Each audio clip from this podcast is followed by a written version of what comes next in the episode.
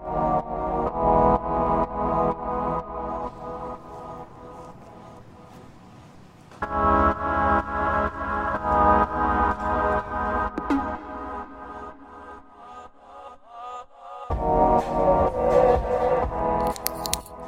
International gossip and Tony. A new device from Amazon lets you add items to an online shopping list just by scanning them or saying their names, and then have those items delivered the next day via Amazon Fresh. The Dash, as the device code, is basically a barcode scanner and microphone that hooks up to your home Wi-Fi.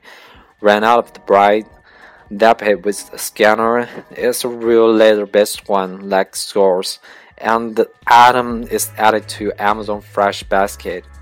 Alternatively, you can just hold on another button and see the name of what you need, cookie dodge or flavor. The Dash should recognize pretty much everything on Amazon and Fresh, which amounts to millions of items. Pay online or via Amazon's app and your groceries should show in out in a day or two.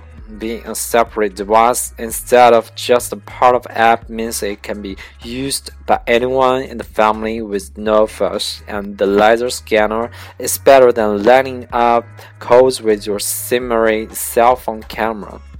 Right now, the Dash is rated only. Amazon Fresh customers should watch their email for a special code to join up and get the device for free.